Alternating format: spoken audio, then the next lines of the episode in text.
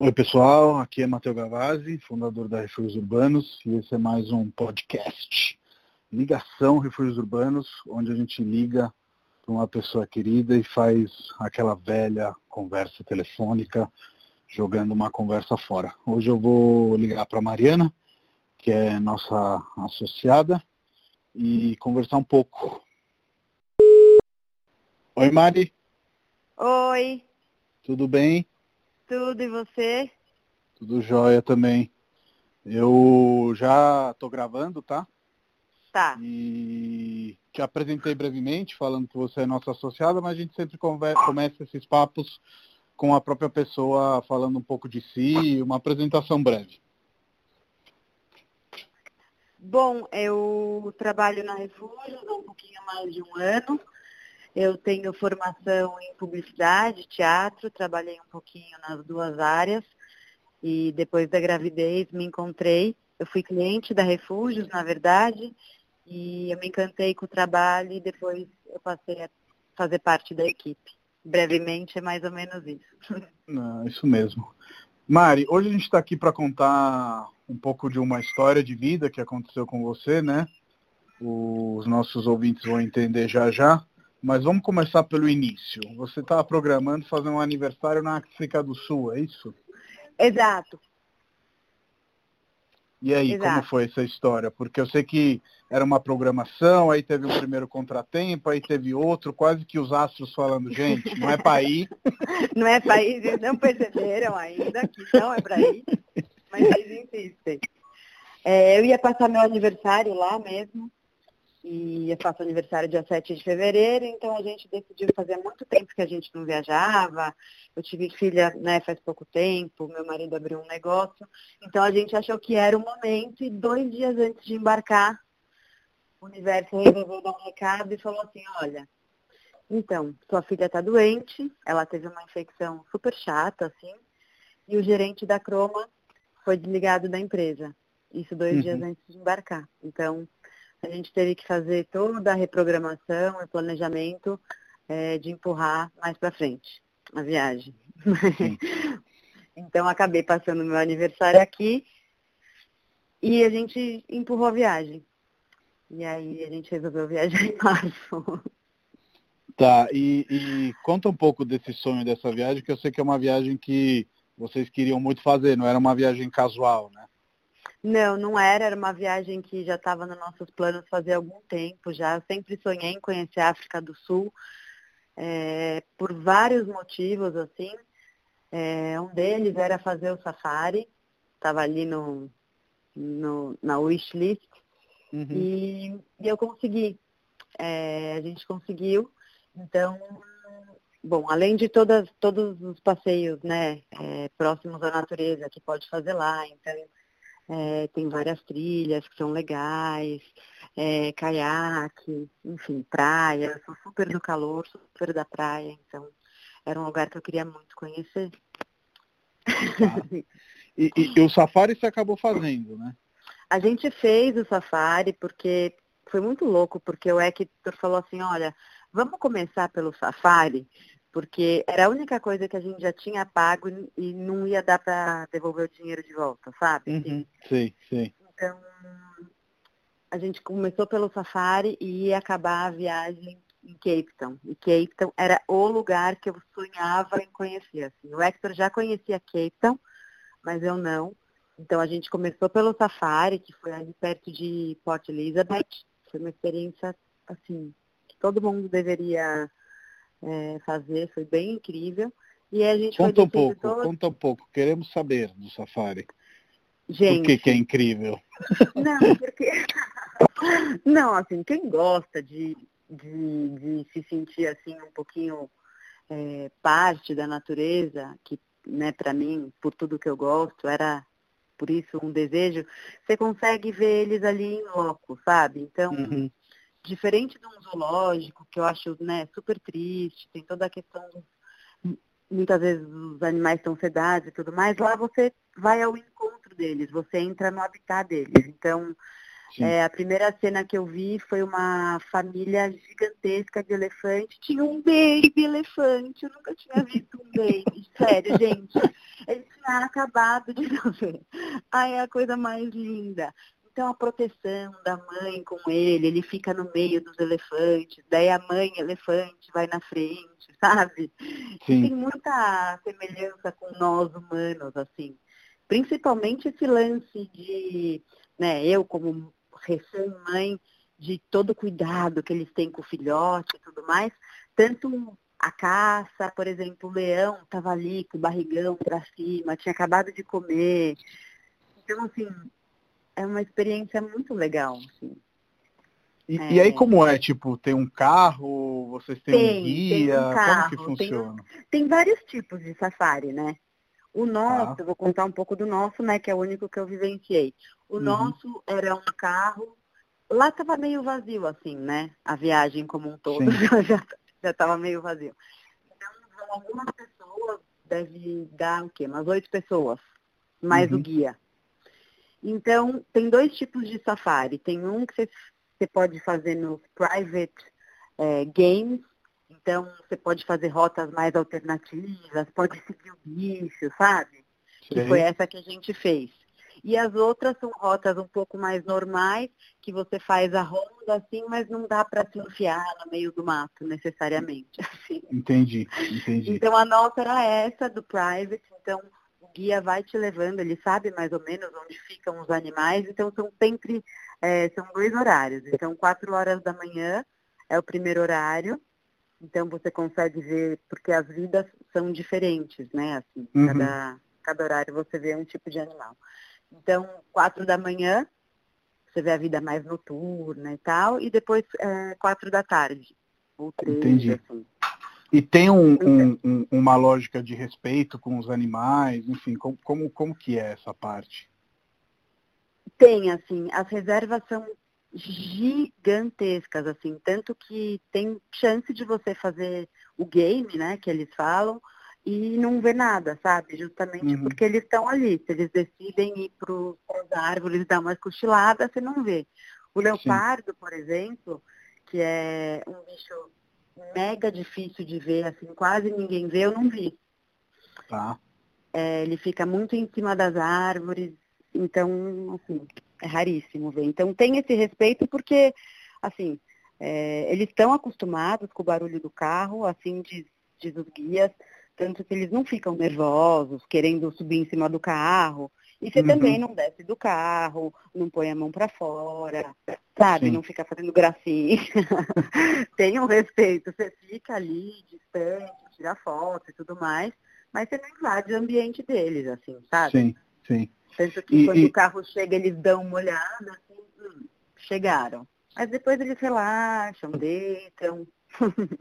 E esse percurso ali... do Safari é o que você falou que é a Garden Route ou estou confundindo?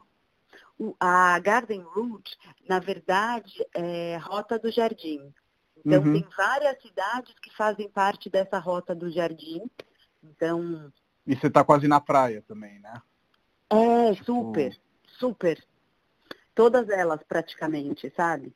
E uhum. você, você passa também, então, olha, eu acabei de fazer, não lembro o nome das cidades, mas, por exemplo, tem, tem Naisna, tem Platensburg, tem o lugar da vinícola, que é sensacional, que é Stellenbosch, que tem várias, um milhão de vinícolas. É uma das regiões mais lindas que eu já vi na vida, assim. É um uhum. lugar muito especial. É, então, algumas cidades fazem parte dessa rota do jardim. Então, você vai descendo, descendo, e daí você termina em Cape Town. Que, no caso, a gente não Você não conseguiu. E por que, que você queria tanto não. ver Cape Town? Só para só entender. Primeiro pela beleza, assim, é, falam, né, o Hector já conhecia, falam que é uma beleza, assim, é uma natureza muito exorbitante. E o engraçado que eu achei da África é que tem uma mistura muito grande de montanha com praia no mesmo lugar, sabe? Então uhum, tem um lago, sim. tem a montanha maravilhosa, mas daí já tem a praia. Então eu queria ver esse tipo de beleza, assim, sabe? Table Mountain, sim. que eu sempre quis é, fazer a trilha da Table Mountain, que demora umas seis horas mais ou menos. Então, e a cidade tem um ritmo super legal. É, essa junção metrópole e natureza, morro e, e, e cidade, um pouco o Rio de Janeiro, né? Que é a minha cidade preferida, né, do mundo. Sim. Me fascina isso, sabe? Sim. E aí, o então, que, que é... rolou, então, que você não conseguiu ver Cape Town? Porque é aí que a gente entra quase que, não no motivo dessa ligação, porque saber dessa viagem, deixar isso para quem queira fazer também é maravilhoso, não, é. o Safari, é maravilhoso. a Garden Route e tudo mais. Mas durante, durante a viagem começou a rolar o surto do corona, né? Começou, quando a gente foi, já, já tinha explodido, né, corona mundo, China, Itália, a gente já sabia de uma possível pandemia, né, global. Uhum. Mas ainda mas não estava tão, tão, não tão tava, crítico, né? Não, Sim. não estava. Tanto que a gente ia deixar a nossa filha Sofia com a minha mãe e a gente estava na boa, embarcamos na boa, sabe? Achando que ia correr tudo bem. E aí, lá, à medida que a gente foi, foi acompanhando as notícias, eu falava todos os dias com a minha mãe, né, para saber dela e da Sofia, a gente ficava ligado nas notícias e a gente foi vendo que a coisa foi tomando uma proporção gigantesca. Sim. E a gente ali, a cidade já estava meio vazia, eu acho que é porque também um pouco fora de temporada, né? Já era março, mais frio. Então já tem um ritmo devagar, né? As coisas fecham 5 ou 3 da tarde, que eu acho meio uhum. desesperador. É. é, pra gente que mora em São Paulo. Meu, é... fechar às três? Três? Sim. Falei, daqui a Sim. pouco tá fechando meio-dia, sabe? A próxima, meio-dia, ninguém entra mais. Sim. É, então, fora isso, já, já tava vazio. E aí, com esse negócio do corona, eu não sei se juntou, pareciam cidades fantasmas, assim. Era era meio estranho, assim. Bom, uhum. mas voltando à pergunta. A gente viu que o negócio estava se espalhando e a gente sentiu uma certa culpa de estar tá lá. Como assim a gente está aqui? Porque até então a África ainda não tinha sido pega. Uhum. Daí a gente falou, meu, Sim. a gente precisa voltar, não rola ficar aqui. Por N motivos, porque é, a gente precisa voltar, outra se vem para cá, é, a gente não sabe se a gente vai ter que ir para algum hospital aqui, e se fecha a fronteira, Várias coisas começaram a passar, Sim. imagina. E aí a gente tinha dois voos. A gente, como a gente supostamente terminaria em Cape Town, a gente pegaria, porque não tem voo Cape Town São Paulo direto, sempre tem escala. Então uhum. a gente faria Cape Town, Johannesburgo, Johannesburgo, São Paulo. Com esse surto do corona, deu a louca, a gente falou, meu, não vamos pegar esse avião de jeito nenhum. O Hector Sim. falou assim, então vamos fazer de carro. Só que, cara, são 13 horas de carro de, Kate, de Stellenbosch, vai, que a gente estava, até Johannesburgo. Uhum. Então a gente fez em dois dias para pegar dois aeroportos a menos e um voo. E daí Sim. a gente pegou o voo de São Paulo. A gente conseguiu é, comprar esse voo de volta. Estava muito cheio. É, foi bem desesperadora a volta, vindo do avião, o estado que estava o aeroporto, foi bem caótico, o medo de não embarcar, sabe? Sim. Vocês pegaram o último momento, na verdade, né? Porque a gente agora. O último momento. É, quase aquelas cenas do avião decolando no meio da tempestade de areia, né? É porque, porque depois disso agora a gente sabe que tem vários brasileiros bloqueados no mundo inteiro, né? Porque os espaços aéreos estão fechando, né? Então Exato. o Itamaraty está quase que tendo que pegar os brasileiros um a um pelo mundo. Né? Imagina, eu falava, gente, o nosso desespero era, imagina se a gente fica aqui. Sabe, Sim. sei lá o que, que pode acontecer. Então a gente deu muita sorte. É, esse, esse, o jeito que estava o aeroporto, o desespero das pessoas, é, todo mundo com máscara, máscara, querendo fazer distância, mas não dava, você ia ficar no avião perto, né? Sim, sim, não com certeza. como fazer muita distância. Tava, é, era um clima super pesado, assim, parecia real o fim do mundo, sabe? Sim, sim. Era... É, o, o que eu acho que essa sua história me ensina, assim, que por mais que a gente esteja fazendo uma viagem de lazer e com certeza uh, o prazer de falar, não, vamos terminar a viagem, é o nosso sonho, etc. Escutar o próprio instinto, né, que eu acho que o que vocês fizeram, né, no meio da viagem, é, e falar, não, cara, eu tô sentindo que não tá legal, a gente precisa voltar. E não é que não tá legal porque não tava legal, porque vocês estavam fazendo uma viagem linda, então provavelmente tava legal, né? Tava animal, só, só tinha gente, a gente não tinha contato com ninguém. Sim. Mas vocês ouviram uma vozinha lá Exato, que no final agora, foi sabe? certeira, né? Sim. Exato, foi muita intuição. É agora. Não dá mais. Então, o que, que a gente pode fazer, sabe? E daí a gente voltou, assim, deu tudo certo. E quando a gente chegou aqui, a gente infelizmente viu várias reportagens, né, igual você falou, de brasileiros que ficaram por aí, assim. Sim. E agora, Bom. né, quarentenou, longe da Sofia, que é a parte mais difícil, mais ainda longe, né? Tem que ficar mais longe do que a gente programou. Mas a Sim. gente está se sentindo bem, tá tudo bem. Foi É, eu acho que isso- diferente. É, isso é legal de falar de, de como vocês foram responsáveis, né? Porque o grande lance desse vírus é que você pode estar carregando ele sem saber, né?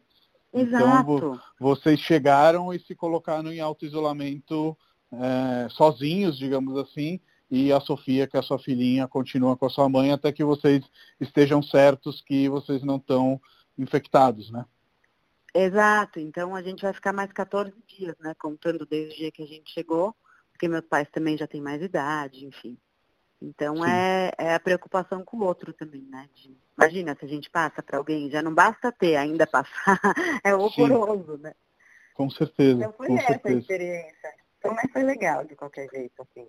Triste, Ah, né? sim. Que todo É. mundo está passando por isso, que é, é uma situação bem triste, mas a viagem teve sua parte boa também, né? Como E uma boa desculpa para voltar para a África do Sul e ver Cape Town quando, quando tudo isso passar, né?